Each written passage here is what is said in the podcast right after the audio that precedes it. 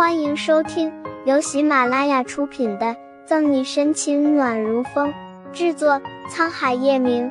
欢迎订阅收听。第两百五十九章，闺蜜背叛。想了想，苏倩才说：“沈西在在洗手间换衣服，我去的时候还看见看见过她。太好了，待会儿你就把你的话。等一下。”谭维正准备叫杨局过来，就有人推门而入。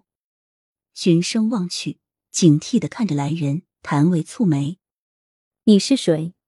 拿出警官证，李静不屑看谭维一眼：“我是警市公安厅派来接手九二五案件的特案组组长李静。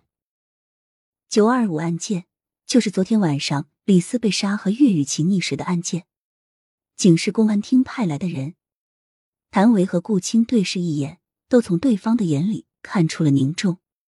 既既然李组长是厅里的人，那正好我发现了一些证据，可以洗清沈队长杀人的嫌疑。毕竟是跟了沈西两年的人，谭维很快就镇定下来。你说的是他？指着苏倩，李靖从鼻子里冷哼一声，高傲样子十足。谭维点点头，没错。纵然李静是警示的人。谭维还是不卑不亢，一如既往坚定替沈西洗清冤屈。呵呵，早在厅里的时候就听说过沈队长的大名，还以为他能有什么本事，现在看他带的人也不怎么样。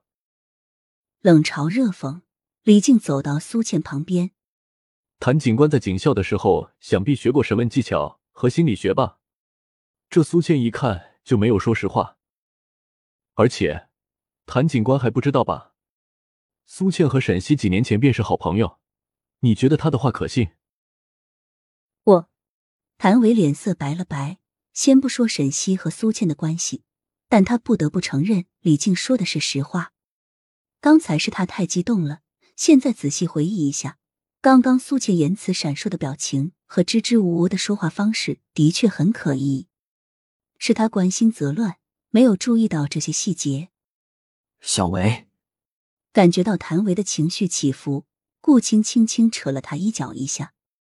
我看谭警官现在也不在状态，审问的事就让我来吧。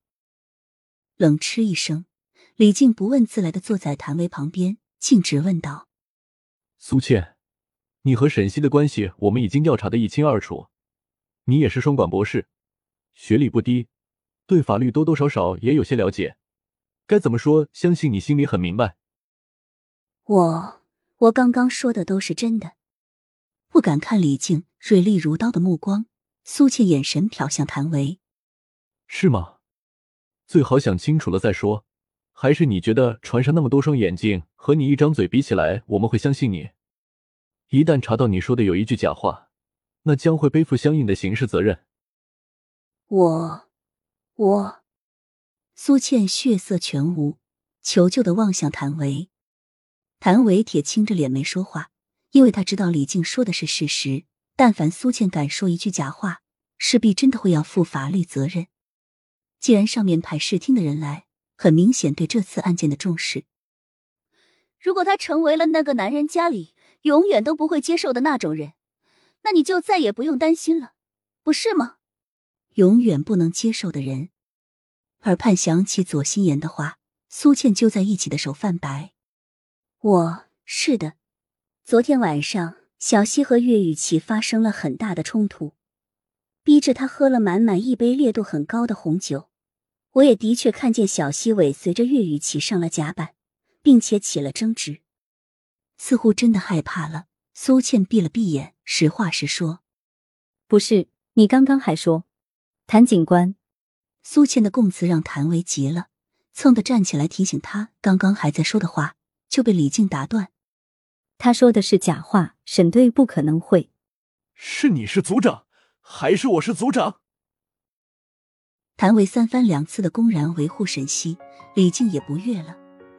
对不起，李组长，韩警官今天身体有点不舒服，我先带他下去休息，你先问着。